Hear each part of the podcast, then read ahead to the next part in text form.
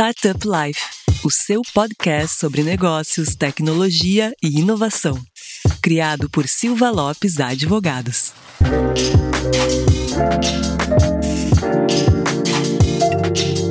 Fala galera, meu nome é Lion Lopes e está começando mais o Startup Life, o seu podcast sobre negócios, tecnologia e inovação. E como sempre, está aqui comigo a minha grande amiga Cristiane Serra, co-host aqui do Startup Life. E aí, Cris, beleza? Tudo certo, Lion. Qual é o nosso assuntinho de hoje, Cris? Lion, antes de contar o nosso tema de hoje, eu quero te fazer uma pergunta bem importante. Tu já te inscreveu para o webinar do Silva Lopes Advogados, do M&A, do Zero ao Exit? Boa pergunta, Cris. Não me inscrevi ainda porque eu vou estar participando online. então, quem não sabe ainda, o Silva Lopes está promovendo um webinar muito bacana falando sobre M&A, né, contando toda a trajetória do zero ao exit. A gente trouxe aqui vários players interessantes para compartilhar as suas dicas e experiências com a gente. Então, para vocês que quiserem saber mais informações aqui na descrição do podcast, a gente vai deixar o link do Simpla para vocês se inscreverem. O evento é gratuito, vai ser no dia 23 de junho, às 19h30 ou 19 horas, Cris? Agora me peguei aqui no. 19 horas. Também conhecido como 7 da noite. É, exatamente. A transmissão vai ser feita pelo YouTube, tá? E também pelo Instagram do Silva Lopes. Mas quem quiser participar, entrar ao vivo dentro do evento e trocar uma ideia direto com os nossos convidados, tem que se inscrever pelo link do Simpla, tá? Então lá a gente vai ter o CFO do Conta Azul compartilhando um pouco sobre as suas experiências. Vai estar tá o pessoal também da Softplan, que é uma baita, um baita case de Santa Catarina também com vários M&As aí dentro do, do seu portfólio. Vai estar tá o pessoal da Ace também aí, uma das dos fundos de investimentos com maior número de êxitos. Vai estar tá o Éder Medeiros também, que é CEO da Melhor Envio e fez o exit para a Local Web com contando um pouco também uma startup do interior de Rio Grande do Sul, de Pelotas. Então, falando um pouco como esse desafio de tu vir do interior e também conseguir fazer seu exit. E também o meu grande amigo Cristiano Freitas, que ele já participou de vários episódios aqui no nosso podcast, falando um pouco sobre os, vamos dizer assim, as pegadinhas e cuidados que tu tem que ter na parte financeira e contábil para tu não melar o teu M&A. E logicamente eu vou estar ali falando um pouco da minha experiência de ter operado aí mais de um bilhão de reais em M&A também. Então não deixe de participar, né? Corre aqui na descrição do nosso podcast, se inscreva lá no Simpla, porque a gente vai fazer algumas entrevistas com quem está inscrito e a gente vai convidar esse pessoal para entrar ao vivo dentro da nossa transmissão para trocar uma ideia diretamente com eles. Se tu não quiser participar, é só acessar o nosso YouTube ou Instagram e assistir lá. Dado esses secadinhos, Cris, e tenho certeza que a galera agora vai fechar o podcast um pouco, não precisa fechar, tá? Tu pode clicar no link, se inscrever e continuar ouvindo, mas Cris, a gente sabe que para fazer uma operação de M&A é porque uma empresa já cresceu bastante e com certeza ela tem a sua parte de marketing muito bem estruturada, né, Cris? Exato. E daí, juntando isso, eu queria saber qual que é o nosso assunto de hoje. É justamente esse, o mercado das Martech. Como o Lion disse, o avanço da tecnologia modificou diversos setores e aumentou também a competição no mercado e com isso aumentaram também as estratégias de marketing e as estratégias de marketing e venda nunca foram tão necessárias quanto agora. Então, por isso, esse é um tema muito relevante. E Lion, conta para o pessoal quem são nossos convidados de hoje. Exatamente, Cris. E para falar um pouco sobre o tema né, e o mercado de Martech, a gente sempre traz convidados aqui de peso e conhecimento sobre o assunto para compartilhar seu conhecimento e hoje não seria diferente. Então eu vou pedir aqui uh, para se apresentar primeiro o Fred, que ele é cofundador da Mile Marketing. Tudo bom, Fred? Oi, pessoal. Inicialmente, quero agradecer demais essa oportunidade. A gente está falando um assunto muito legal que eu curto bastante. Né? E obrigado, Cris, obrigado, Laio, pela oportunidade. E prazer de estar aqui batendo bola com o Breno também. E, e é isso, pessoal. Obrigadão, tá? Maravilha, Fred. Seja bem-vindo aí ao nosso podcast. E, né, como o Fred trouxe aqui, também o Breno, que ele é head de estratégia e operações B2B da Bowie. E aí, Breno, tudo certo? Tudo certo. Bom, prazer estar aqui com vocês. Obrigado aí pelo convite. Vamos fazer esse bate-bola bem redondo aí hoje, falar um pouquinho sobre marketing, vendas, tecnologia, como que a gente amarra isso tudo. E, é bem isso. Hoje aqui na Boa é a realidade da empresa, é o que a gente trabalha, então acho que a gente pode trocar bastante conhecimento nesse sentido aí hoje. E é com esse time aí, Cris, que a gente vai bater um papo sobre Martech. E, né, voltando aí às nossas tradições, eu voltei ao podcast e voltando às tradições também, Cris, eu sei que a primeira pergunta sempre está contigo. Vamos lá, então. Primeiro eu quero dizer que eu tô invejando o Lion aqui. O pessoal, não, infelizmente, não pode nos ver, só nos ouvir, mas, então eu vou relatar. Enquanto a gente grava, o Lion tá tomando um vinho. Exatamente. Aproveitando esse friozinho aqui de Porto Alegre. É, eu fiquei. Bom, né? Pra quem percebeu, eu fiquei alguns episódios afastados aí do podcast por uma questão de saúde já resolvida, então eu fiquei aí dois meses sem poder tomar vinho. Então agora eu tô tentando tirar um pouco o atraso, né, Cris? Tô tomando uma tacinha de vinho aqui para tirar um pouco o atraso. E a gente faz de conta que 17 graus tá frio para tomar vinho, né? É, faz um esforço, né, Cris? Aumenta um pouco o ar-condicionado, abre as janelas e vamos lá. vamos então iniciar a nossa conversa. Eu queria pedir para o Fred nos explicar o que, que é Martech. Eu acho que é importante a gente iniciar entendendo esse conceito para depois continuar a conversa. muito Cris, ó, só queria dizer uma coisa, devia ter combinado a questão do vinho antes com a gente, viu? Porque.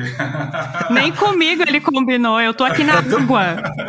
todo mundo, pra todo mundo se preparar, né? É, porque o BH hoje também tá bem friozinho, então seria uma maravilha. Tá, ter um assunto legal com vocês tomando vinho. Para acompanhar o vinho de vocês, acho que eu ia mais com uma cerveja, porque o verão tá bem quente.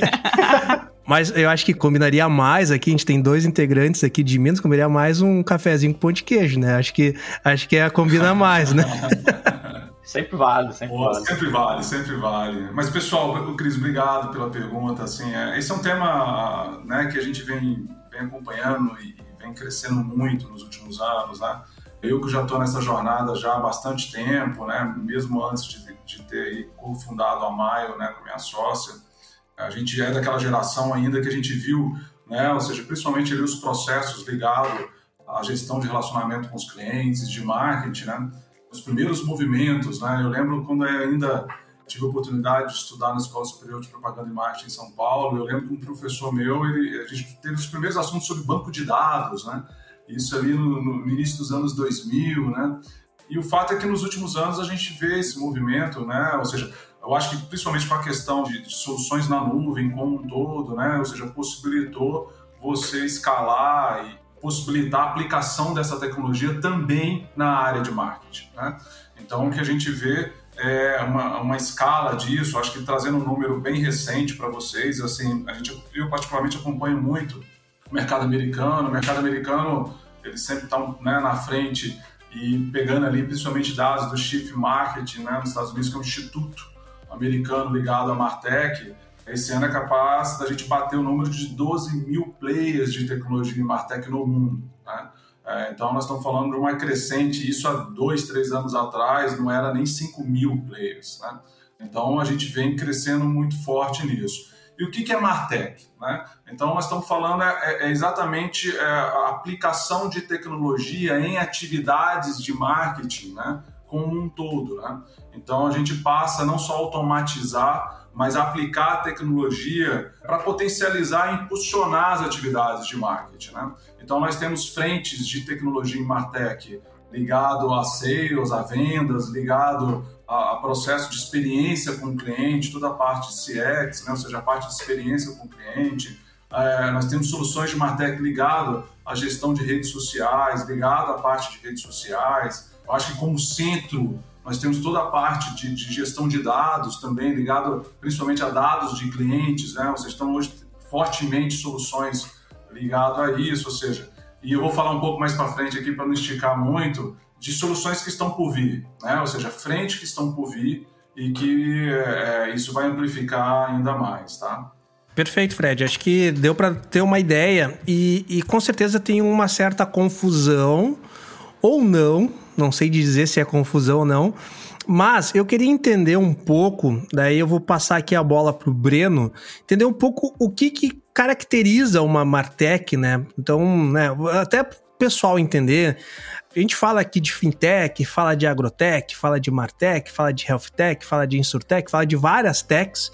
E daí eu gosto de exemplificar que essas várias techs, elas são como se fosse subespécies de, de startups. Então, a startup né, focada no mercado financeiro, no mercado agro, e por aí vai. Cada um tem as suas características, né? Para a gente começar a encaixar um pouco dentro dessas categorias, vamos dizer assim.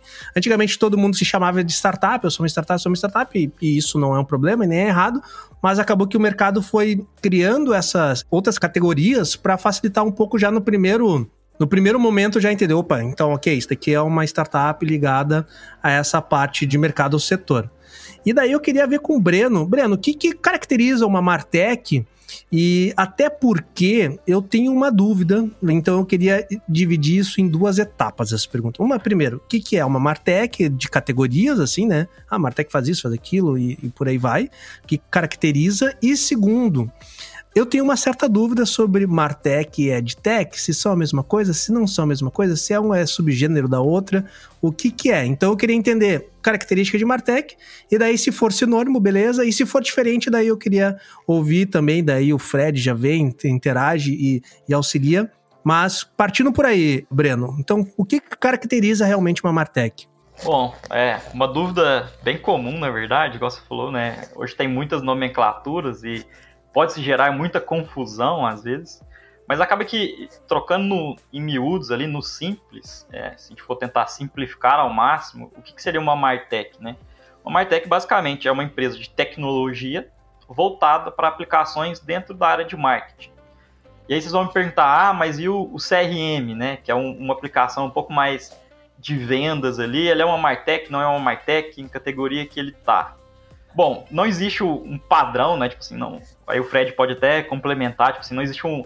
O que regulamenta o que é Martech e o que não é Martech? Não existe essa definição, né? Existe um senso comum. E aí, assim, aqui na Boa a gente fala muito que, assim, área de marketing, vendas e área de, de sucesso do cliente, isso tudo está cada vez mais próximo e isso tudo cada vez mais vai partir para uma área de revenue. Então, eu tenho três áreas que cuidam da receita da empresa. Então, o marketing impacta de alguma forma tanto em trazer novas receitas quanto em fazer ações para reter cliente, ou seja, ele trabalha muito como um apoio do time de vendas e o time de, de sucesso do cliente. E vendas, obviamente, vai trabalhar um pouco mais focado em trazer novas receitas e o pessoal de CS vai trabalhar muito focado ali em reter os clientes, não só reter, mas trabalhar para fazer upsell, para fazer cross-sell, enfim. Então acaba que no universo de Martech, você vai ver muito você navegar por essas três áreas. Então você vai navegar por ferramentas de marketing, vai navegar por ferramentas de vendas, vai navegar por ferramentas de sucesso do cliente. E aí, por que, que você navega entre essas três áreas? Tem uma coisa dentro de Martech que muitas das empresas esquecem de fazer. Beleza, eu tenho uma ferramenta, uma tecnologia para marketing. Eu tenho uma outra tecnologia para vendas. Mas isso era para ser um processo contínuo. Essas duas coisas estão integradas, elas estão se conversando. Então o Martech é muito mais do que ter as ferramentas. Aí o que o, que o Fred tinha comentado, né? Você precisa cuidar dos dados. Então você precisa garantir que a transição e a retroalimentação dos dados ela vai contribuir tanto para você ter mais controle desse processo de revenue, né? Que eu falei da, da cadeia como um todo, quanto para você também ter insights de onde tem gargalo no seu processo, se ele está em marketing, se ele está em venda, se ele está em CS, em que etapa de marketing, enfim. Se você tem mais sucesso numa estratégia de rede social, se você tem uma estratégia de mídia paga que funciona melhor, ou se o seu time de vendas, sei lá, vamos supor que você divida o time de vendas entre pré-vendas e vendas.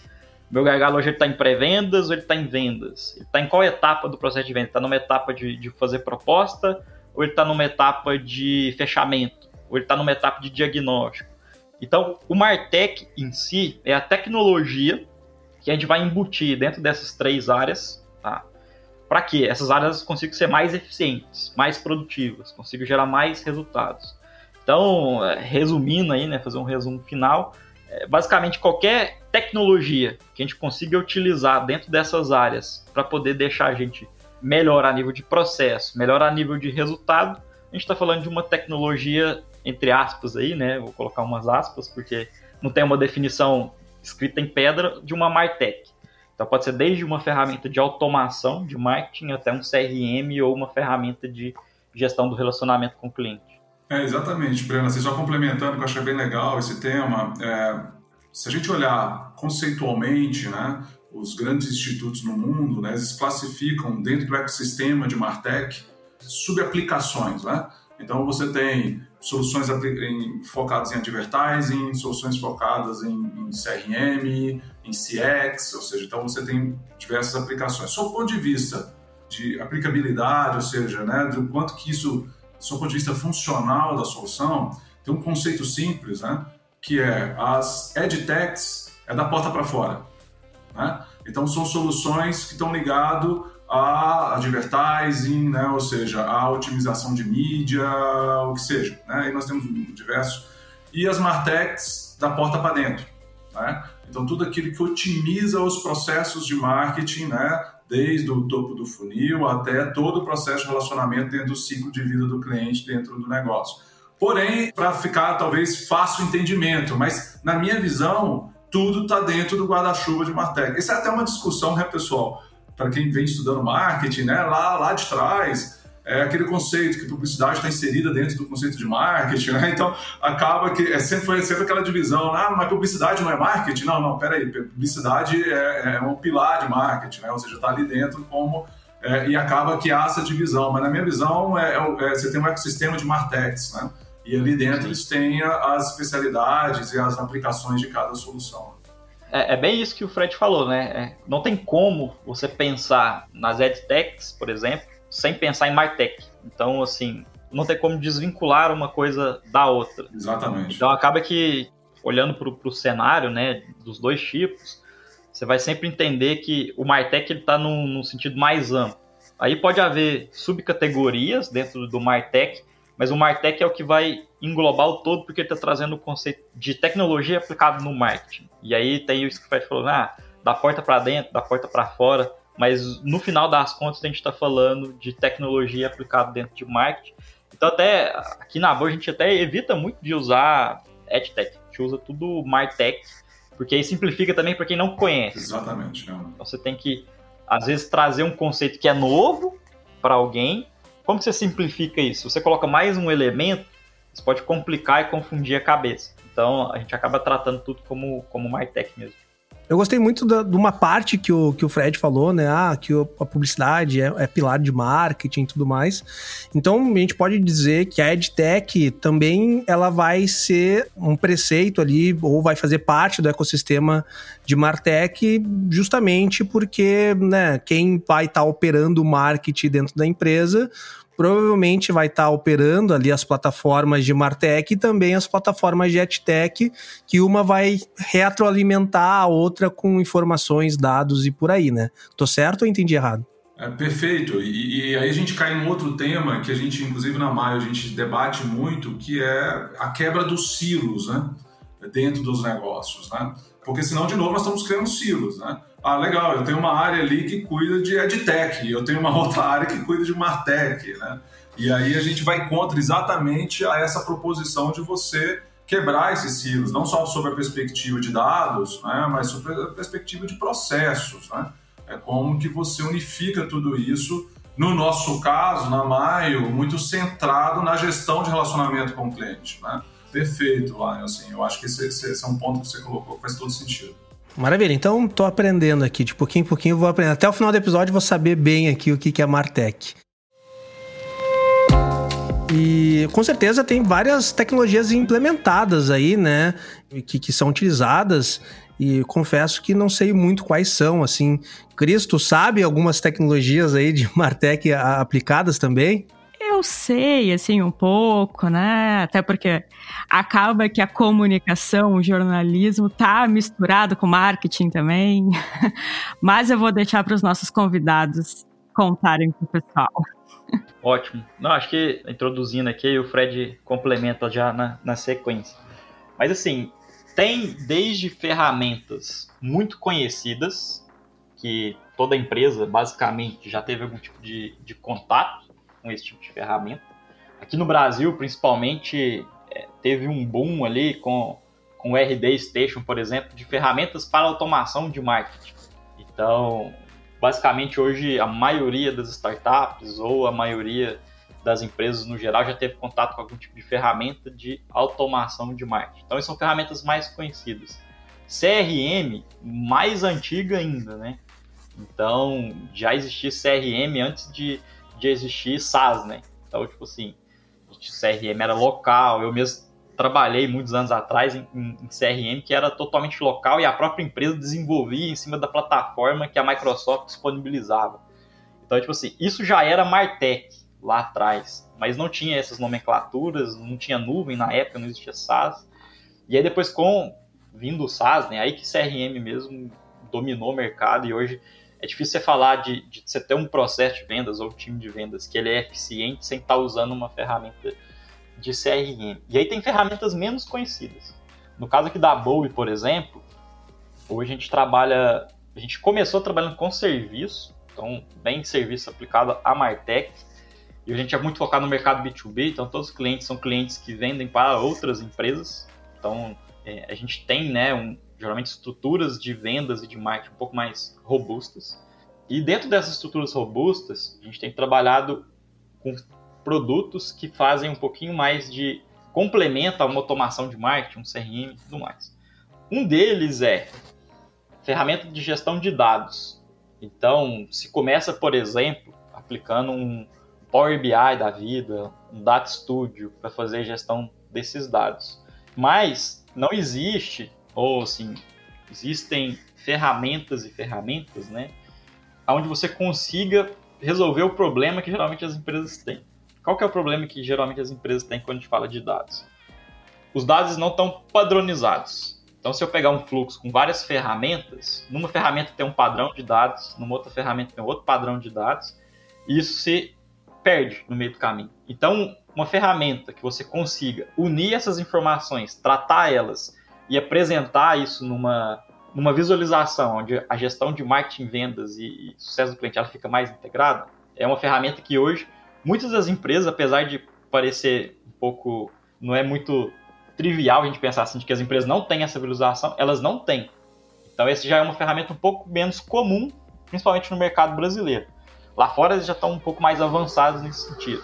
E aqui no nosso caso, a gente está trabalhando um outro tipo de ferramenta, que é essa aí mesmo que o pessoal não tem contato aqui no Brasil. São ferramentas voltadas para ABM. Então, tipo assim, ah, preciso vender para grandes empresas, grandes corporações. E eu preciso criar um processo de marketing mega personalizado para chegar nessa grande empresa. Como que eu faço a gestão dessa personalização?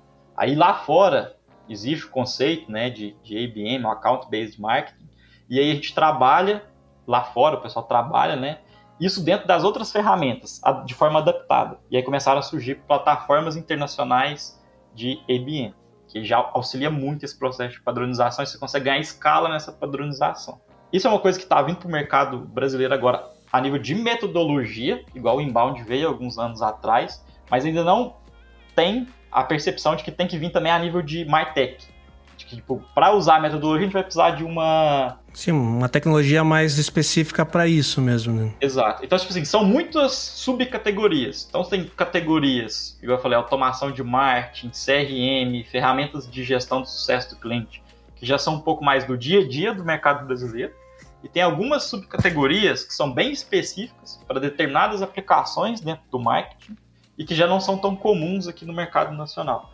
Então, tem muito esse, esse paralelo, né? Acho que o Fred também pode complementar, assim, para quem olha para o mercado internacional, sabe que existe muita coisa lá fora e que aqui no Brasil ainda está um pouco, um pouco distante, a gente ainda está no, no meio que nadando no raso ali, vamos dizer assim. A gente está só com o pezinho dentro d'água. É, exatamente. Eu queria aproveitar, Breno, que tu deixou essa deixa.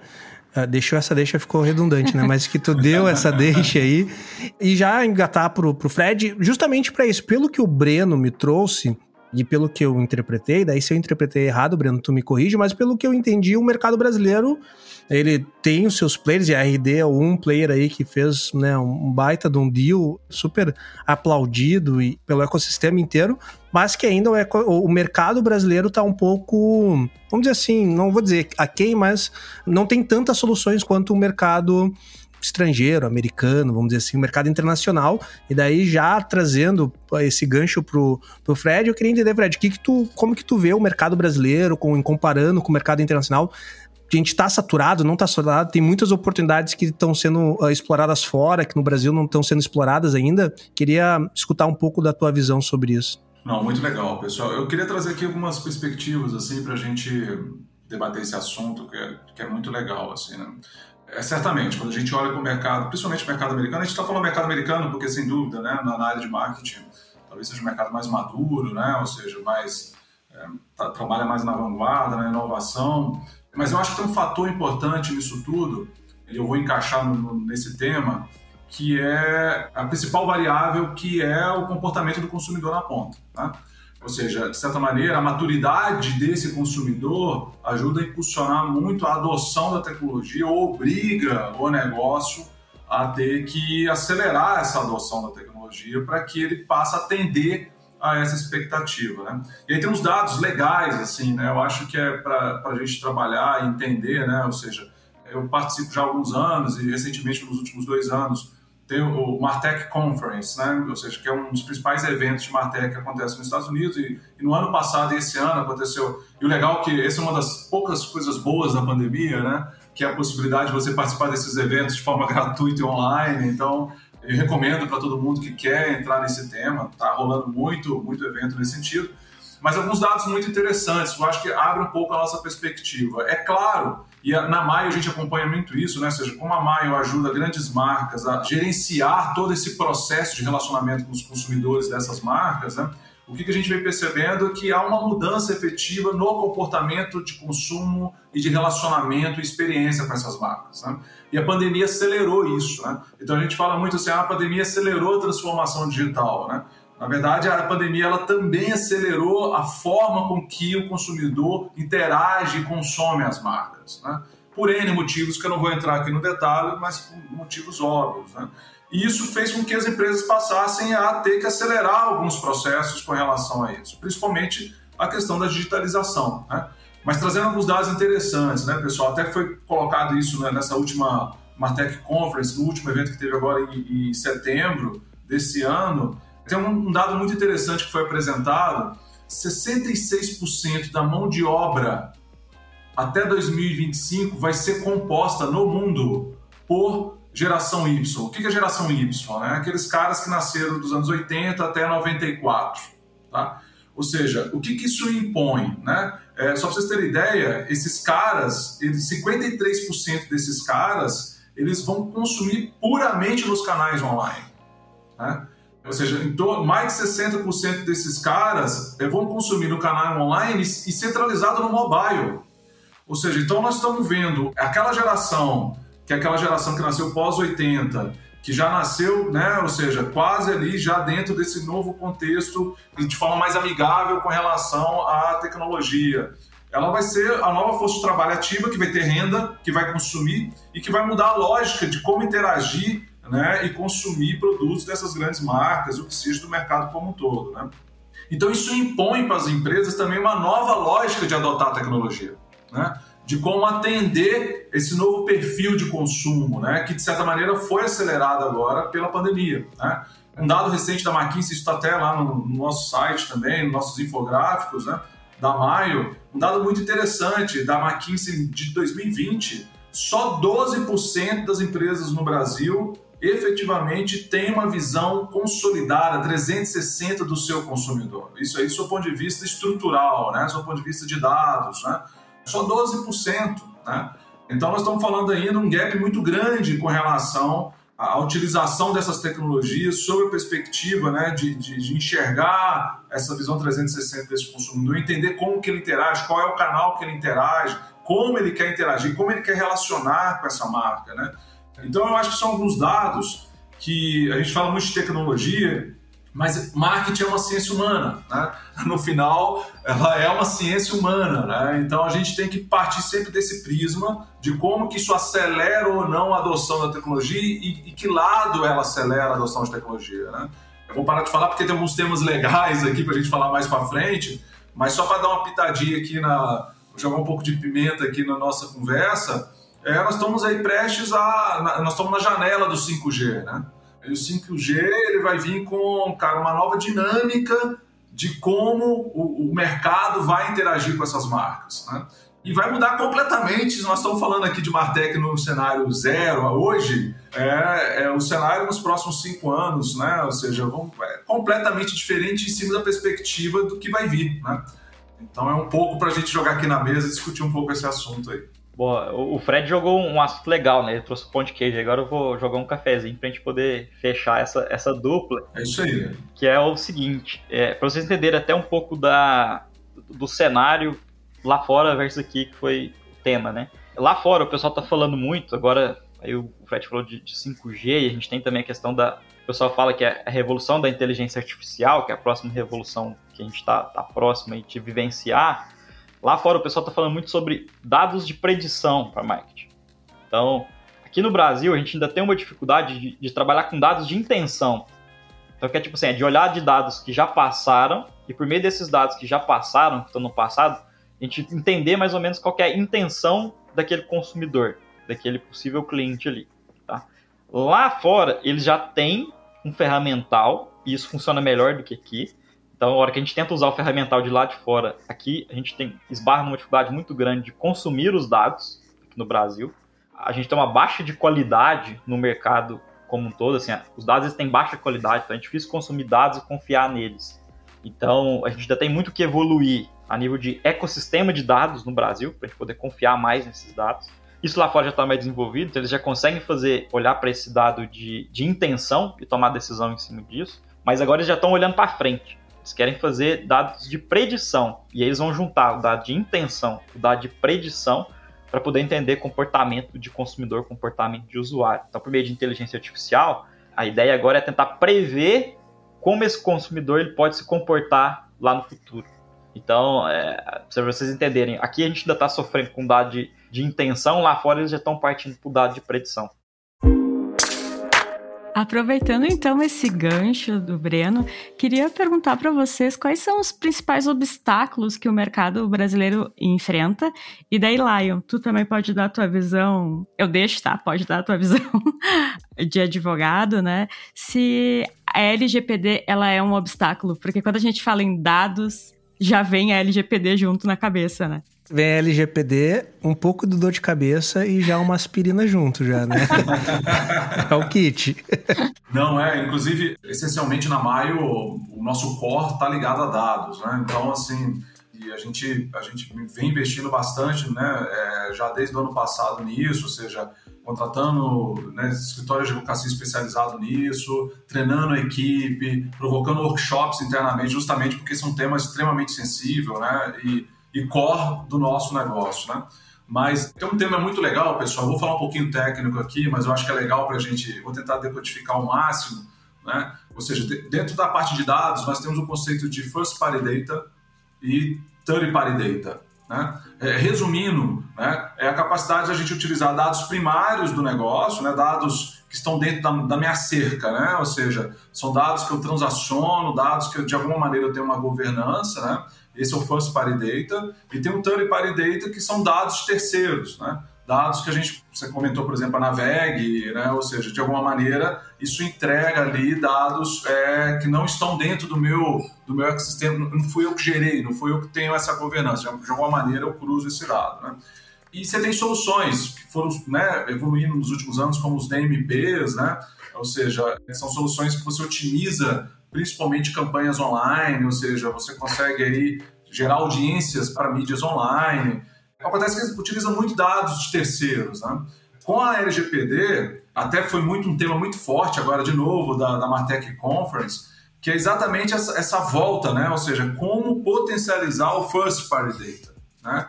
Como você trabalhar isso dentro de uma governança, até porque a lei vai te obrigar a você a ter o controle e ter uma maior governança sobre esse processo, né? E acaba que o third party data é algo que está sendo questionado, né? cada vez mais questionado, ou minimamente colocando seu ponto de atenção dentro da, da, governança sobre a luz da lei, né? ou seja, de como que você trabalha isso. Né? Então, há uma discussão muito grande hoje E isso, no caso da Maio, isso faz muito sentido, porque a, a nossas soluções é, é, muito potencializar o First Party Data, né? É trabalhar muito o First Party Data, né?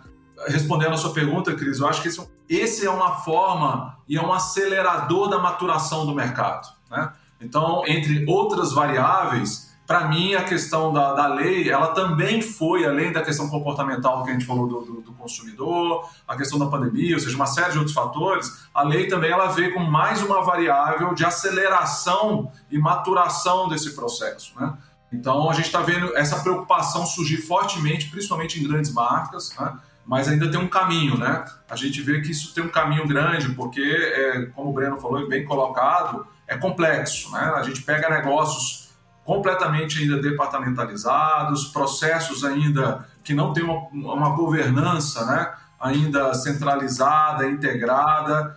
Sob a perspectiva do consumidor, isso ainda, desculpa o termo, ainda está muito manco, né? ou seja, ainda muito dos processos não tem esse consentimento no nível que a lei exige, mas isso obriga as empresas a ter que acelerar. Né? Então, isso é bom para todo mundo, bom para os fornecedores, para os players de mercado e para as grandes marcas. Né? É, acho que. Bom, eu não sou nenhum especialista em LGPD, acho que eu tô com outros especialistas aqui que dominam bem mais o assunto, mas eu sou um otimista da LGPD. Eu sou um cara que vê com muito bons olhos a LGPD justamente para atacar esse problema que a gente tem de dados no Brasil. Um dos problemas da gente ter qualidade de dados ruim para poder trabalhar no Brasil é que esse uso dos dados ele não é regulamentado. Se esse uso dos dados ele fosse regulamentado, que é um pouco da proposta ali da LGPD, a gente teria dados muito melhores para poder trabalhar e, obviamente, quem faz a coisa do jeito certo se beneficiaria. Então, hoje tem gente que se beneficia porque faz a coisa do jeito errado. Então, para quem quer fazer a coisa do jeito certo, eu vejo a LGPD com muito, muitos bons olhos, assim, sou um, um otimista e um entusiasta da, da LGPD.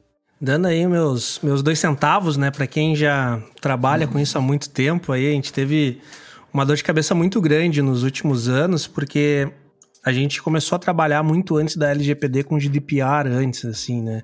E legislação americana, porque isso começou a legislação americana, depois veio a legislação europeia e agora veio a legislação brasileira. Então, a gente já estava vacinado já quando entrou a LGPD e teve dois anos aí de implementação e adaptação, então a gente veio bastante tempo organizando isso e, e, e com isso a gente conseguiu trabalhar algumas alternativas aí interessantes a gente tem uma, um cliente que trabalha muito com, com dados de rastreio, vamos dizer assim, e a gente conseguiu trazer uma solução bem, bem bacana, assim, eram dados que, que seriam utilizados para Martech, né? Era para ser usado para marketing, assim, e no final das contas ele foi utilizado para controle de pandemia do Covid, para tu ver. Mas só conseguiu ser feito isso porque quando é, não é uma startup brasileira, mas quando a gente trouxe para cá, ela já tinha essa maturidade de estar submissa à GDPR e veio para cá com um trabalho bem organizado e a gente conseguiu achar uma, não uma solução, porque não foi a gente que trouxe a solução, mas a adaptação da plataforma para trabalhar com dados anonimizados. E daí quando Sim. a gente fala em, em Bartec, com essa personalização tanto a fundo do marketing, né? Eu, quero, eu vou, vou fazer o marketing certo para o Lion nesse momento.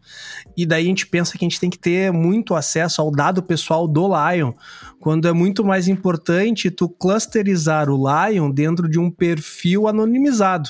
E que daí tu, cara, tu resolve 99%. Exatamente dos teus problemas com LGPD. Não vou falar 100%, porque tu não vai conseguir anonimizar tudo, mas 99% tu resolve, porque a LGPD não se aplica para dados anonimizados. Então a gente tem muito isso de, né, ainda o mercado, enxerga o mercado ainda, foi, vamos dizer assim, ele foi criado e sustentado muito nesse marketing para a pessoa, quando é mais escalável, faz mais sentido para privacidade de dados, para gestão de dados, trabalhar nessa clusterização de perfis e trabalhar de uma forma anonimizada. Para quem não sabe o que é dado anonimizado, a gente tem um episódio aqui falando só sobre LGPD, tá? Então, escrola aí o nosso podcast e escuta nosso episódio de LGPD, que vocês vão entender o que são dados anonimizados. Então, isso que eu queria fazer essa pergunta, já que a Cris levantou a bola sobre LGPD, vocês enxergam que o mercado, né, que as Martechs vão começar a trabalhar mais com dados anonimizados que ainda no Brasil, no meu ponto de vista, e vocês me corrijam se eu estiver errado, ainda é bem incipiente, né? São poucas empresas que trabalham com dados anonimizados e enxergam os dados de forma diferente. Eu não preciso saber que o Fred é o Fred, que o Breno é o Breno, que o Lion é o Lion, que a Cris é a Cris. Eu preciso saber que, aqui vocês não estão enxergando a gente no podcast, mas a gente se enxerga, eu preciso saber que o Lion né? E o Breno usam óculos. Então, eu vou fazer marketing sobre óculos pro Lion e pro Breno. Não preciso mostrar pro Fred e pra Cris. Por mais que a Cris eu sei que use óculos também. mas, mas isso é um conceito interessante, né? Que a gente não precisa saber exatamente quem é a pessoa. A gente pode saber qual é as interações da pessoa, o perfil da pessoa, esses dados sendo anonimizados, facilita muito a gestão de dados uh, e governança de dados das empresas e com certeza as Martechs vão ter essa, esse benefício se souberem lidar com isso, né? Eu me lembro muito de um... Vocês chegaram a ver, agora, né, abrindo um pouco a idade, vocês chegaram a ver aquele filme do Tom Cruise que era Minority, uh, Minority Report? Clássico, Sim. clássico. E ele tinha um negócio que na época, quando ele foi lançado, ele era bem utópico, assim, distópico, né? Cyberpunk, que era aquilo que eu me lembro dessa cena até hoje, que ele tá caminhando não me lembro se ele estava caminhando num metrô ou num corredor. Acho que era metrô, acho que é metrô. É, e daí aparecia o, o, os marketing, aparecia uns hologramas de marketing específico para ele, chamando o nome dele, né? Ah, fulano de tal, olha esse daqui.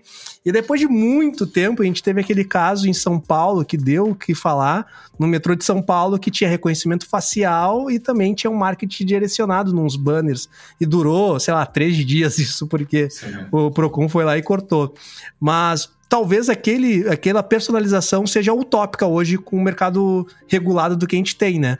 Mas isso não significa que a gente consiga, não consiga personalizar. Talvez a gente não fale o nome da pessoa, mas a gente consiga personalizar muito bem com outros dados não estruturados, que eu acho que esse é um ponto interessante a gente falar também. O Breno trouxe muito isso de, ah, tu recolhe os dados de forma certa, tu tem os dados estruturados, fica mais fácil, mas existe um filão aí também de dados não estruturados, né?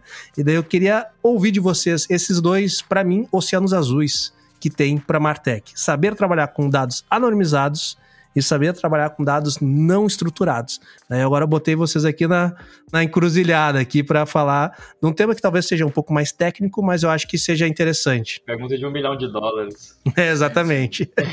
Quando a gente aperta assim os convidados, esse é o momento do pessoal pegar o caderninho e anotar, né? Exatamente. Não, legal, gente. Assim, eu acho que Blade Runner teve alguma coisa nesse sentido também, tá? Eu acho que. Teve, teve também. teve, teve. Tem, tem bastante exemplo aí, muito legal. É, vamos começar por uma questão do dado anônimo, né? Então, assim, e principalmente o ID anônimo, né? Ou seja, como eu trabalho chaves que a gente compostas, o que seja anônimas, né? Para que a gente consiga trafegar, cruzar esse dado é, com toda essa, essa segurança, né? E essa forma de você não deixar exposto a informação de cada consumidor. Né? Então, assim, então o ponto lá, o que está acontecendo nesse momento, e até compartilhando, né? É, o que a gente está vendo muito forte agora, principalmente no mercado de varejo, com esse conceito de omnichannel, e aí a pandemia forçou isso, né? que é você, é, de alguma maneira, transformar os pontos de venda, os PDVs, os pontos de vendas físicos, né, quase que como canais digitais, né? Ou seja, então você passou a equipar os vendedores de loja, você passou a dar um ferramental para esses profissionais para que eles possam conseguissem vender, de alguma forma eles conseguissem, né?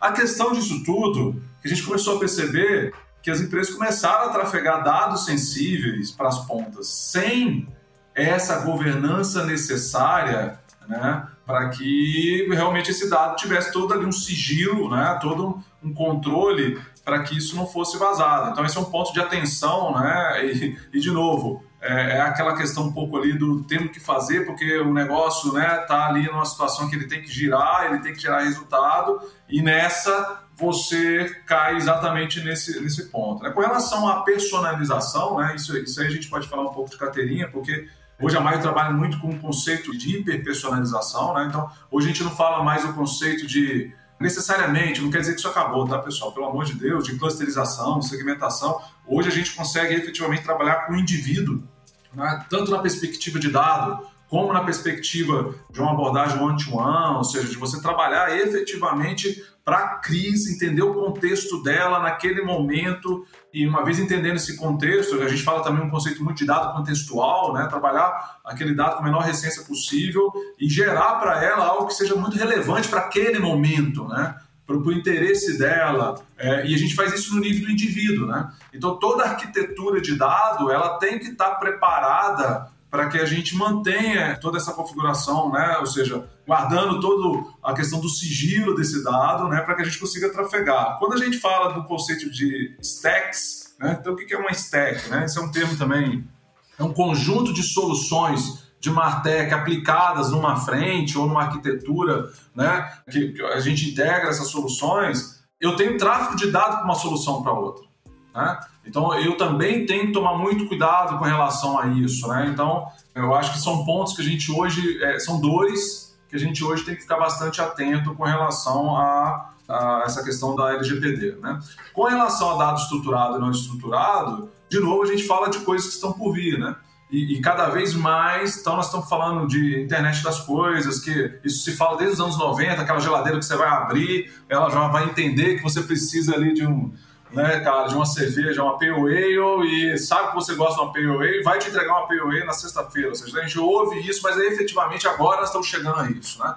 Então, com os assistentes de voz, ou o que seja, então está tá surgindo aí, e o próprio 5G vai ajudar muito nisso, com realidade aumentada, então tem uma série de coisas aí que estão para surgir, e isso vai gerar muito dado não estruturado, né? Ou seja, é, então a gente vai entrar agora efetivamente para um, um cenário, né?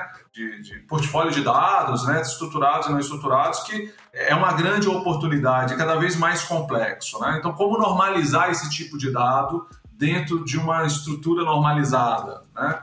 Como eu, eu associar esse dado não estruturado a um ID, a um CPF? Né? Como que a gente sabe que aquele comportamento ou aquele evento né, ele está atribuído a um indivíduo? Né? Então, existe uma série, e tudo isso com a LGPD em cima. então, a brincadeira é, vai ser cada vez mais complexa. Né? Então, o que, que eu acho? Né? Eu acho que na ponta, cada vez mais o consumidor ele vai exigir uma personalização, ele vai exigir uma conveniência na relação com a marca, ou seja, a gente vai ver isso muito nas novas gerações, né? Elas já nascem com essa, a nossa, talvez a nossa geração, eu tô falando, eu acho que eu sou mais velho aqui, mas a minha geração era, era o conceito de massa, né? Então eu entro no supermercado, foi igual para todo mundo ali, ótimo. Agora a nova geração não, ou seja, ele quer entrar num, numa nova aplicação, num dispositivo, num app, o que seja, e aquilo tem que estar customizado para a realidade dele, né? Ou num serviço streaming, o que seja, né? Só que essa personalização vai exigir toda essa gestão, essa governança, toda essa arquitetura que a gente está falando, né? Então, é, essa exigência vai aumentar, a lei vai cobrar e os dados é, vão, vão, realmente vão amplificar né, o cenário de dados para que gere cada vez mais essa personalização, essa contextualização, essa conveniência. Né? Então, é um cenário de oportunidades mais complexo né, que nós estamos prestes a, a encarar aí. Oh, legal, acho que o Fred ele falou muito bem, acho que aí é só para complementar, é dois pontos muito simples. Eu acho que aí é mais a nível de oportunidade, por isso que eu brinquei que é a pergunta de um milhão de dólares, né? Cara, se você tem uma empresa que ainda não teve nenhuma discussão ou não está tendo nenhuma discussão sobre dados não estruturados, é, algum tipo de atraso já, já tem na sua empresa, porque já é muito realidade, né? O que o Fred falou. Era muito tópico até um tempo atrás, agora já está num caminho bem mais avançado e a ideia é continuar avançando. Então, se você já não está olhando isso para agora, você já está atrasado. Então, acho que aí existe uma oportunidade muito grande para as empresas.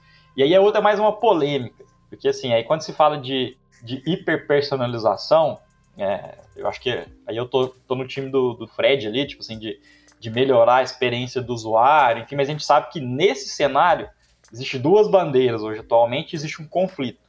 Existe a bandeira de quem está levantando o lado de experiência do usuário, melhorar a experiência do usuário, e existe a bandeira de quem está levantando o quanto a gente está infringindo o livre-arbítrio do usuário de tomar a decisão. Exatamente. Então aí tem uma polêmica muito grande, tem gente que está de um lado da, da bandeira, tem gente que está do outro, e, e, é uma discussão que, principalmente nos últimos anos, aí, com, com todos os escândalos que, que tiveram de vazamento de dados, enfim, e, e, com todo o avanço tecnológico que a gente está vendo e a questão da personalização tipo, muito direcionada mesmo, que tem levantado algumas polêmicas aí, até mesmo jurídicas aí, que o pessoal sabe muito mais do que eu para falar. É, eu, eu para mim, já te complementando, Breno, eu concordo plenamente, aí talvez o, o Lion e a Cris têm muito mais experiência que a gente nisso, Para mim, o ponto de divisão disso, de equilíbrio disso, é a transparência. Né? Então, é o quanto que a marca deixa transparente para o usuário ou para o cliente o que eu estou fazendo com esse dado, estou aplicando aonde, o que isso vai gerar de valor para a sua experiência com a minha marca. Né? Então, legal. Então, ah, ah legal, eu entendi. Então, agora estou disposto a liberar o uso do meu dado para que você me gere essa conveniência, né? Eu acho que é, é isso que ainda ainda está muito no início, né? As marcas ainda têm que criar um processo né, de relacionamento com seus clientes para exatamente entender e relacionar com o cliente e criar essa relação transparente, né? E, porque aí eu acho que juridicamente essa coisa fica, fica literalmente equilibrada, né? Eu acredito aí, o Lion é especialista junto com a Cris, né? Ou seja, juridicamente também, né? Ou seja, então as coisas passam a ficar. Eu acho que se não houver essa troca, essa clareza, realmente ainda fica na zona cinzenta ali, né? Eu acho que isso é um ponto. Exato. É, sempre quando nos perguntam, a gente fala que não existe bala de prata para adaptação, né? Existem melhores práticas e isso vai ser um desafio bem longo, que não vai ser resolvido aí no próximo ano, porque muito vai ser adaptada a legislação, muito vai, o que a gente chama tecnicamente, vai ser granular o quanto vai ser mais impactante ou menos impactante, mas a gente já tem assim, a gente sempre foi muito pioneiro no mercado de tecnologia e a gente está sendo pioneiro de novo que a gente já tem alguns processos relacionados à LGPD em nível de massa mesmo, assim, e a gente tem tido resultados muito bons com essa tese de granulação, né? Ah, tu não pode me exigir exatamente a mesma tecnicidade e, infraestrutura que tu vai exigir de um, de um, Facebook, de um Google. Então, também não, as pessoas não podem se apavorar. Mas o nosso foco hoje não é falar sobre LGPD. Isso, claro que, sem dúvida nenhuma, é influente, porque como né, o Fred, como o Breno falou, o Martech essencialmente trabalha com análise de dados, né, e cruzamento de dados, informações, e a gente teria que pincelar um pouco sobre o assunto, mas assim, todos esses dados, né, a gente vê que eles são oriundos de comportamento do consumidor, né? E as martechs elas chegam justamente para auxiliar né, as empresas a entender um pouco do comportamento do consumidor e orientar o seu cliente, né, de que forma que o cliente da Martech vai se comunicar com os consumidores do cliente. E daí eu pergunto para vocês que, de uma forma muito vamos dizer assim, visão realmente. Eu não estou fazendo uma análise aqui técnica, analítica, científica, mas a minha percepção é que o comportamento do consumidor mudou muito dos últimos anos para cá, né? E eu queria entender, na visão de vocês, como que houve, o que, que vocês identificam de grandes mudanças no comportamento do consumidor nesses últimos anos e como a Martech chega para auxiliar, as Martechs, né, chegam para auxiliar as empresas a, a conseguirem entender esse novo comportamento? Cara, mudou muito e eu acho que além de ter mudado, ficou mais diverso. Então, você tem diferentes gerações com diferentes jeitos de consumir, dividindo o mesmo espaço como se nunca teve anteriormente. Geralmente isso era mais homogêneo. Então, ficou mais complexo também. Então, quando você está falando de entender o comportamento de compra do consumidor, muitas vezes agora só entender isso de forma ampla não é o suficiente. Muitas vezes você tem um produto um serviço, qualquer coisa, que vai atingir mais de uma geração ou um público diferente, e às vezes o mesmo produto ou o mesmo serviço, a mesma solução, você tem que comunicar isso de formas diferentes para conseguir atingir o público 1 ou o público 2. E aí o que vocês falaram, né? Antigamente era mais uma coisa de massa. Você fazia uma única comunicação e atingia uma massa. Era o consumidor que se adaptava à marca, né? Exatamente. Exatamente. Agora isso, esse jogo virou, né? Então, hoje é a marca que tem que se adaptar ao consumidor. Então, eu vejo muito isso. Eu vejo que, cara, já vinha numa mudança muito frenética a nível de, de rapidez da coisa acontecendo. Com a pandemia, aí parece que, sei lá, vivemos aí dois, nem dois anos de pandemia, mas parece que a gente viveu uns 10 anos de evolução no sentido de, de consumo. Então, quando você tira uma opção, tipo, ah, você tinha opções, eu posso consumir no físico, posso consumir no online.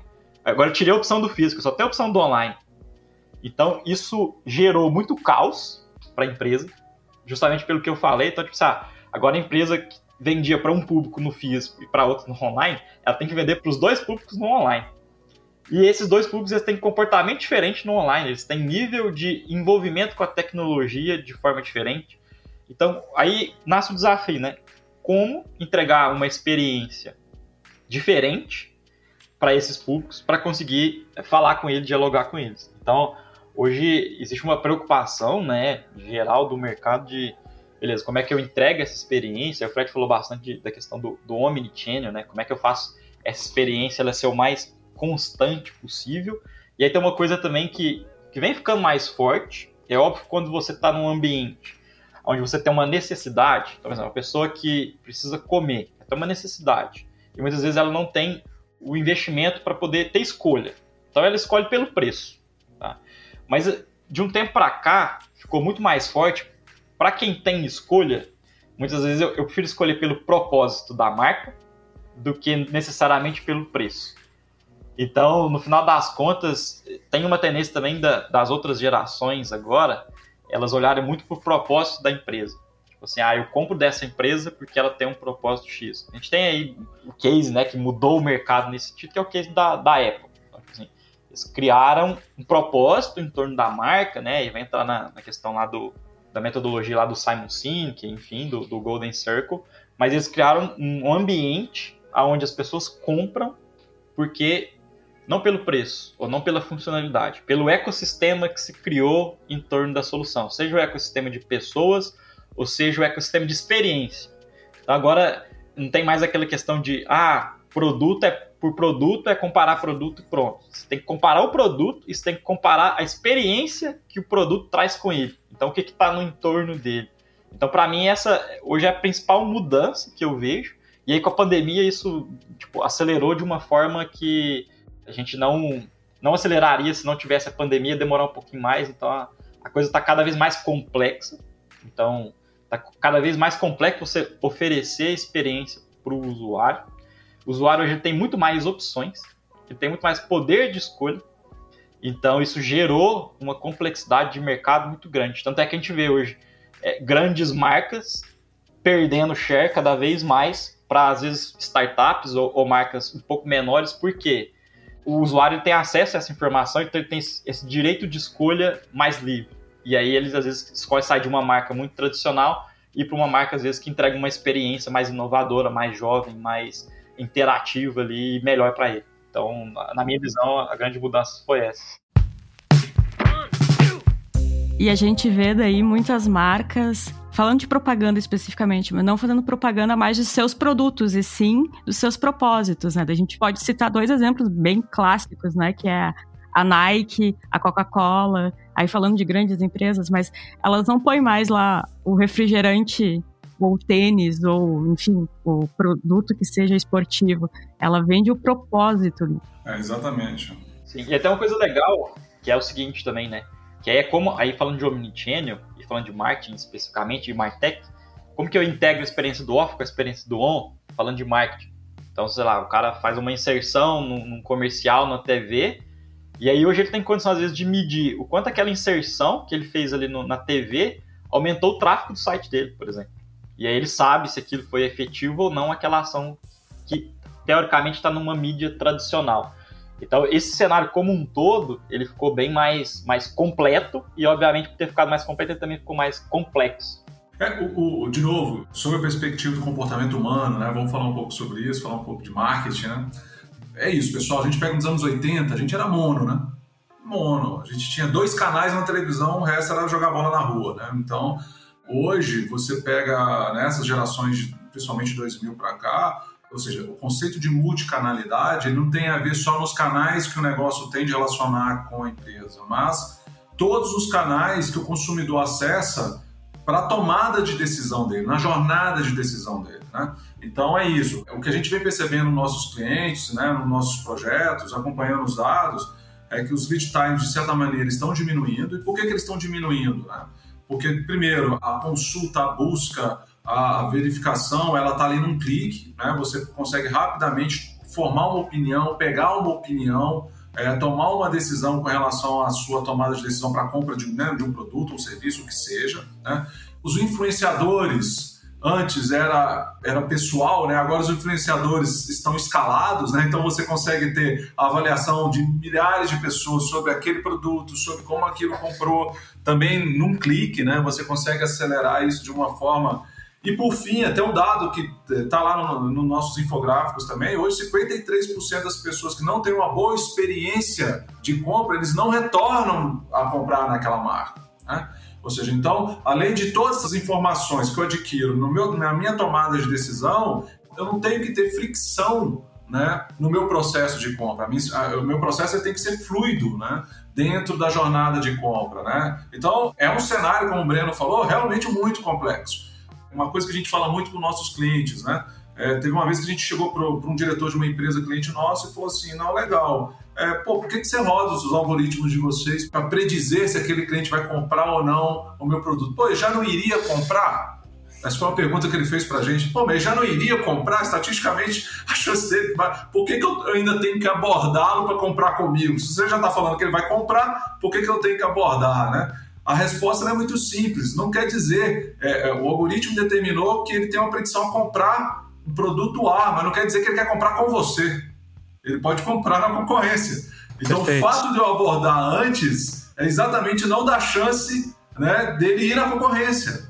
Perfeito. Então, não quer dizer que você é o único cara, o único player do mercado. Né? Então, o cenário todo, gente, hoje ele permeia muito isso. Né? Então, a gente está vendo que uma coisa que a gente percebe muito nos nossos dados, nos nossos clientes, as jornadas estão completamente heterogêneas. Né?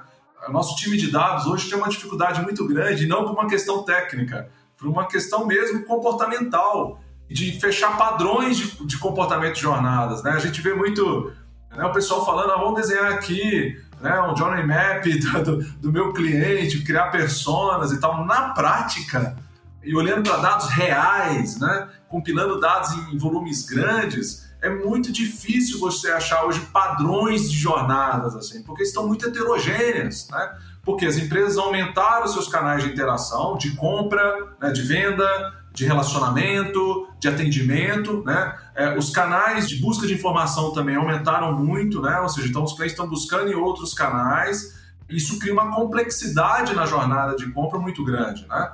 Então, isso demonstra claramente o mundo que nós estamos vivendo e que vai ficar mais complexo. Né? Então, o que a gente vê com novos dispositivos entrando, então, uma, uma vertente que no Brasil, né, o Lai está falando sobre o que acontece lá fora. Hoje, no mercado americano, é, o uso de soluções de Martech para assistentes de voz está crescendo muito, né? Ou seja, então a gente está vendo uma série de usabilidades, de aplicabilidades desse tipo de solução para marketing, né? Isso ainda no Brasil ainda está muito incipiente. Né? Então isso é, é, claro de uma tendência, de um dispositivo, de uma tecnologia que lá fora está crescendo muito, né? E que aqui ainda não pegou, ainda tem que crescer muito, né? Nesse sentido. Mas tá vendo? É mais um canal, é mais uma forma do cliente interagir com a marca, de comprar um produto pela voz, né? E a gente amplifica mais ainda esse contexto e essa complexidade. Né? É, inclusive tem um ponto em cima do, que o Fred falou ali, que eu acho bem interessante, que é o seguinte, né? A gente tá falando de Martech. A gente tá falando de um monte de desafio. Quem vai resolver esse desafio? Provavelmente uma Martech. Então existe hoje, por exemplo, uma dificuldade de criar uma jornada, igual o Fred falou.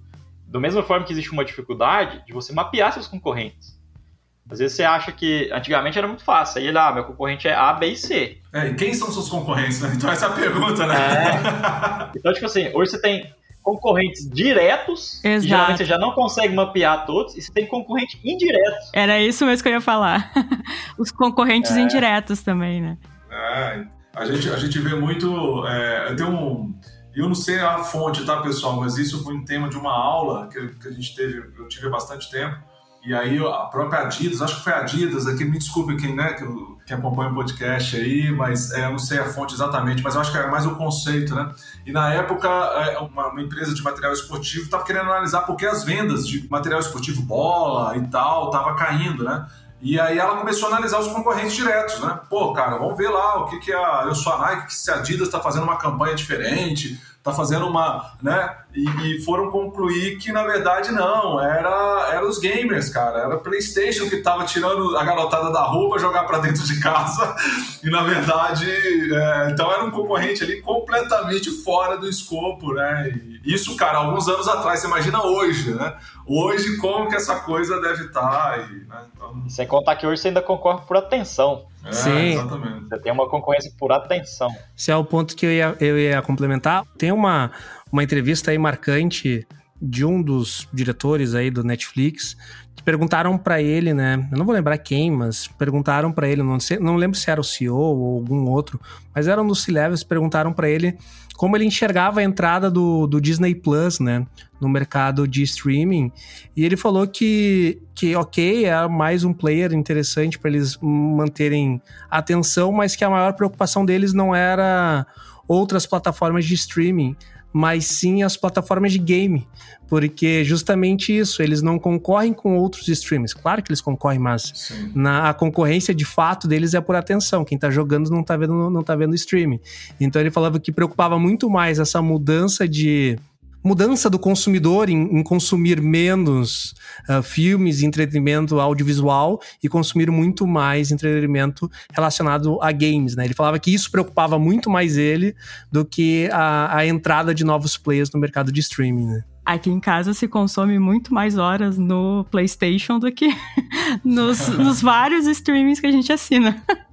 É o que eu queria falar, né? vai virar uma guerra. O que, que é mais viciante, games ou séries? É, Exatamente. Vai, vai, ser, vai ser essa discussão, né? Isso é um ponto legal de como que as empresas conseguem uh, entender o como o consumidor está lidando com ela, né? Porque hoje já tem, isso é um outro papo que a gente vai ter que trazer aqui para o podcast, que é relacionado ao mercado de games, mas hoje o próprio Netflix, ele usa muito, e a Disney Plus está usando isso também de uma forma uh, brilhante, que é essa gamificação das séries e filmes.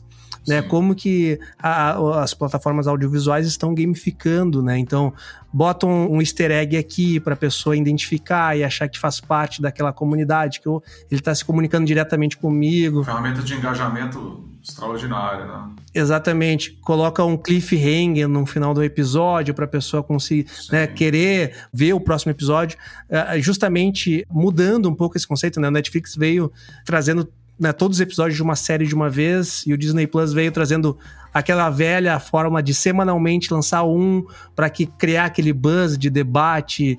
E isso tudo, cara, é análise de dados para fins de marketing da plataforma. Sim, isso, sim. isso, isso é sensacional. Isso é um mercado de martech relacionado diretamente nessa parte de conteúdo. E esse é um ponto assim que eu, é, de novo, isso é um outro, um outro episódio só para falar sobre isso, mas assim, é, esse é um ponto muito legal, porque de novo, sobre a ótica do, do LGPD, da, da lei de privacidade de dados, é isso, isso vai forçar as empresas a começarem a trabalhar a novas origens de dados, né? A dados de formas dentro da, da governança do negócio, né? justamente para que você aumente essa capacidade de gerar dados e amplificar esse conhecimento. Estou falando no caso aqui especificamente do, do, consumidor final. Né? Então, antes era isso: ah, não, cara, eu vou ali, compro alguns dados, eu vou ali, compro alguns dados né, do meu cliente ali e eu começo a entender o que, que ele faz lá fora. Né? Agora não, agora existe esse trabalho efetivamente você, e aí o que vocês estão fazendo aqui é ampliar, gerar conteúdo, tudo isso aqui gera dado, né? E isso é muito interessante, ou seja, então como você aumenta esse espectro seu né, do negócio, não necessariamente para gerar negócio, né? mas para que você passe a gerar inteligência do seu cliente, né? para que você possa gerar mais informação e poder gerar né, um processo ainda mais relevante para o seu consumidor final. E é interessante como essa estratégia que o Lion falou de interação, onde o telespectador, o espectador, ele escolhe ali, tem Netflix tem algumas séries que tu consegue escolher qual é a próxima cena. Essa estratégia ela não é tão nova, porque agora sou eu que peço desculpas que eu não vou lembrar o nome do livro, mas um livro físico, que ele já fazia isso. Tu, tu podia escolher como seria o próximo capítulo. Tem os famosos livros jogos, né? Quem é, é... Eu sou nerd assumido aqui, então... eu na década ali de no início dos anos 90 ali, jogava muito livro-jogo, né? Que tu vai. Vá pro capítulo tal, volte pro, pra é, página é, tal. Exatamente, É tipo um você decide, né? Vamos entregar a idade exatamente, de vez. Exatamente, o velho você decide também. Só que agora, com a tecnologia, a gente consegue extrair dados também, né? Porque antes ficava lá exatamente. a pessoa com o livro físico e não, não gerava um dado para a empresa, né? É exatamente. exatamente. O, o fato de você criar novos canais, novos conteúdos, né? Não é necessariamente é, para que você crie ali né, um canal de atendimento, relacionamento, às vezes puramente com o propósito de você gerar dados, né? ou seja, você poder aumentar o seu espectro né, de dados para que você amplifique né, a inteligência do seu cliente, entenda todo esse comportamento e tal. E isso é um ponto também, gente, que assim, ainda é muito difícil para os negócios, né? Porque é custo no primeiro momento, é, não é um canal que eu estou falando que vai vender rápido, vai vender. Ah, você está criando um canal para vender? Não, não é um canal para vender. É um canal para que você crie, né, amplie esse relacionamento com o seu cliente, interaja mais com ele, consequentemente, ele vai te entregar comportamento, ele vai te entregar uma série de insights, né? Ou seja, então é uma visão realmente, é um novo, novo, uma nova perspectiva. É, e, e para quem gostou desse episódio aqui, que a gente falou um pouco do mercado né, de Martech, para entender o, o, conceito e tudo mais, a gente tem o primeiro episódio do nosso podcast foi sobre marketing de influência e marketing de conteúdo. Então aqui a gente tangenciou um pouco sobre influência, sobre conteúdo, sobre comportamento. Então escutem lá, é o primeiro episódio de estreia aqui do Startup Life e a gente contou com com o Guga Mafra, que é um baita cara aí pra, de marketing de conteúdo e marketing de influência, já fez alguns exits aí, tem o seu podcast, que é o Guga Cash, e também o Paulo Silveira da Lura, que também faz marketing de conteúdo de forma exemplar. Peço um pouco de desconto, porque foi a primeira vez que eu e a Cris, né, fizemos o host de um podcast. Então, hoje a gente está um pouco mais desenvolto, né, Cris? Mas com certeza, se tu gostou desse episódio, tu vai gostar do episódio sobre marketing de influência e marketing de conteúdo. E aí tem um ponto bem em cima disso que a gente está falando sobre MarTech e de conteúdo, como que essas coisas elas se entrelaçam, que eu acho que tem uma, uma frente de MarTech que tem muito a ver também com a parte de conteúdo, que é a frente de colaboração. Então, como que as marcas elas vão criar estratégias combinadas entre elas para falar com o mesmo público. Então, acho que nesse sentido ainda tem um caminho muito grande para a gente poder avançar. Hoje a gente ainda tem uma produção de conteúdo muito individual. Hoje, por exemplo, os podcasts já são uma coisa mais colaborativa. Então, você tem uma colaboração. Então, eu acho que vai existir também uma tendência cada vez maior de a gente usar né, a tecnologia para poder conseguir colaborar. Então, marcas que querem colaborar junto. A gente estava brincando aqui, né, sobre Netflix e games e tudo mais, sei lá. Por que não a Netflix, junto com uma plataforma de games, vai lançar um game novo, ele lança uma série para fazer o lançamento do game. E as coisas começam a se combinar ali em estratégias de colaboração mesmo. Então, acho que tem muito o que Martech auxiliar no processo também de, de conteúdo e de colaboração entre as marcas. É, hoje, das grandes dores dentro do processo de marketing, eu acho que o Lion falou sobre oportunidade, né? Os processos criativos de marketing ainda estão passíveis de automação e de escala, né? Dentro desse processo todo. Né? Então, esses ainda são gaps, né? Ainda são dores dos processos de marketing que ainda não foram resolvidos por tecnologia, né? Então tem aí uma oportunidade muito grande, porque isso não adianta nada eu criar é uma série de réguas automatizadas em múltiplos canais se eu ainda estou criando as peças de uma forma não escalável, né? É, se eu ainda estou gerando conteúdos de uma forma não escalável, né? Então ainda tem alguns gaps nesse processo todo que precisam ser resolvidos. Dá até para entrar em EdTech, se quiser ir para esse cenário, tipo, sei lá, estou fazendo um, uma publicidade, uma propaganda. Beleza, eu tenho um conjunto com vários anúncios. Beleza, para que ter uma pessoa avaliando se o resultado está dentro do esperado ou não e, e, fazendo otimização, desativa anúncio, ativa aquele outro, teste e tudo mais? Porque não tem uma inteligência que vai fazer essa desativação automática ou vai ativar um automático, dependendo do que ele estiver entendendo dos dados. Estiver performando melhor, né? É, já existem algumas ferramentas que possibilitam coisas nesse sentido, mas obviamente que isso tende a evoluir cada vez mais e ficar cada vez mais complexo e depender cada vez mais de uma pessoa para poder fazer isso. Mas é igual o Fred falou, né? Isso é uma coisa que dá para automatizar. Agora, como automatizar um processo criativo? Exatamente. Como dar aquele toque pessoal, né? De ser humano para ser humano. Isso acho que é uma coisa que a gente está bem longe ainda de, de conseguir. É um desafio. E chegando aqui a, aos finalmente, que a gente já está estourando o nosso tempo aqui, o pessoal, a gente está alugando eles mais do que a gente tinha combinado. Papo bom é assim. Papo bom vai fluindo e vai indo, né?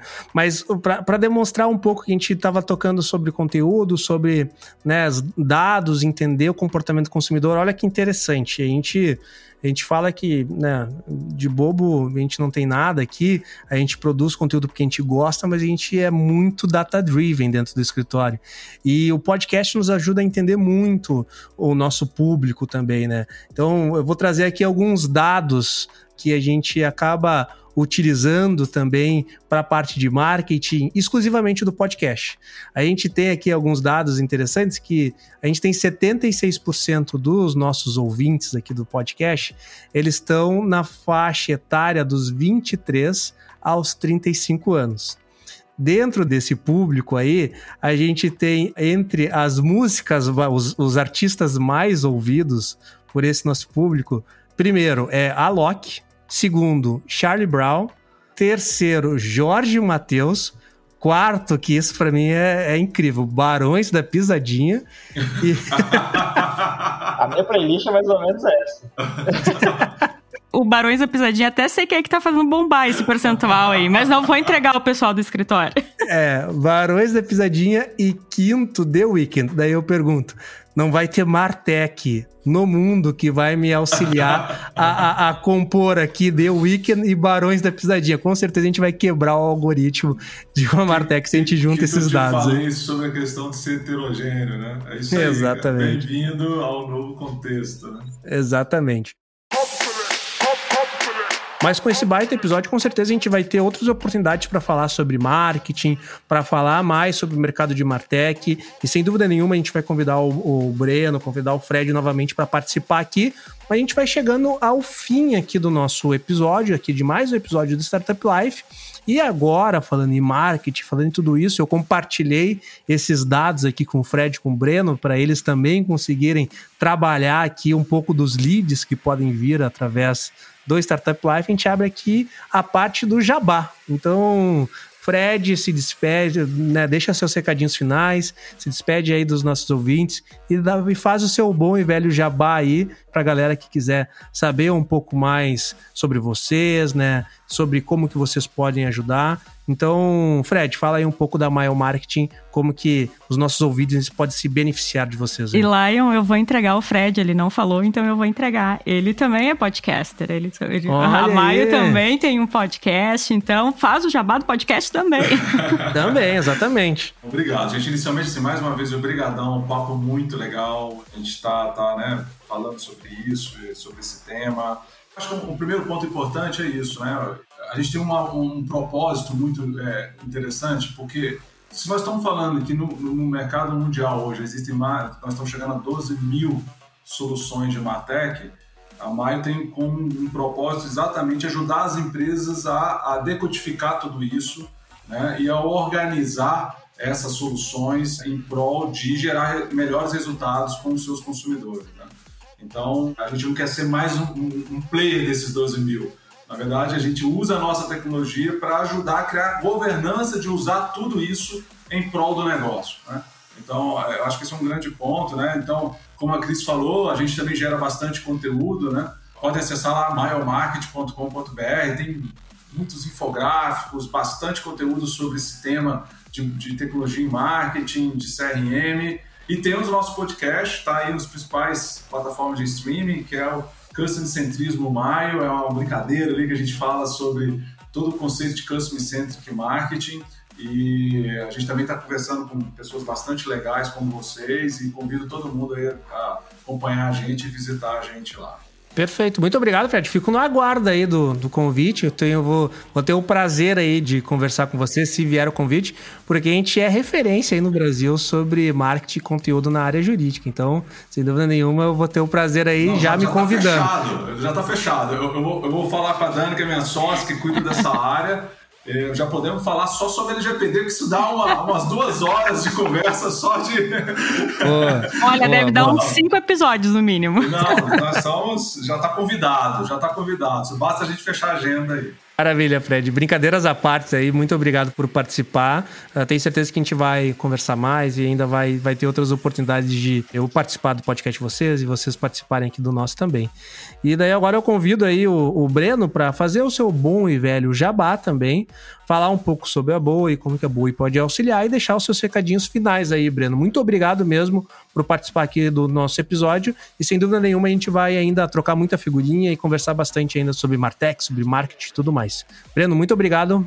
Deixo aberto aí o microfone para os teus recadinhos finais. Não, sem dúvida, animal. Eu quero agradeço aí o convite, tá? Acho que foi muito enriquecedor. A gente aqui na Boa a gente fala muito sobre educar mercado, né? Então, como trazer o que a gente vive na prática e como auxiliar cada vez mais o nosso mercado ele tenha contato com o que a gente tem contato que muitas vezes hoje ainda está um pouco mais incipiente a nível Brasil. Então a gente tem também um desafio muito grande de ajudar a desenvolver o mercado brasileiro no que tange a, a marketing, vendas, CS e tecnologia, abraçando tudo isso. Então, quem tiver interesse, a Bowie hoje ela trabalha especificamente com o B2B, né? Então a gente trabalha exclusivamente com empresas do segmento de venda para outras empresas, né? Empresas que vendem para outras empresas, para quem não está familiarizado aí com o B2B. E a gente atua em algumas frentes e a principal delas é a frente de aquisição, né? Então, aquisição de novos clientes. Então, a gente tem tanta parte de serviço e aí dentro desse serviço vai embutir também um pouco da questão de Martech. Então, auxiliar na avaliação de que ferramenta contratar, para qual objetivo, como integrar essas ferramentas, como garantir, né, que essas ferramentas elas forneçam as informações necessárias. Tá? E aí, como bom pessoa e empresa que está olhando o mercado, a gente começou a investir em Martech também. Como eu tinha comentado mais cedo no podcast, a gente tem duas soluções, uma já mais avançada e uma em desenvolvimento.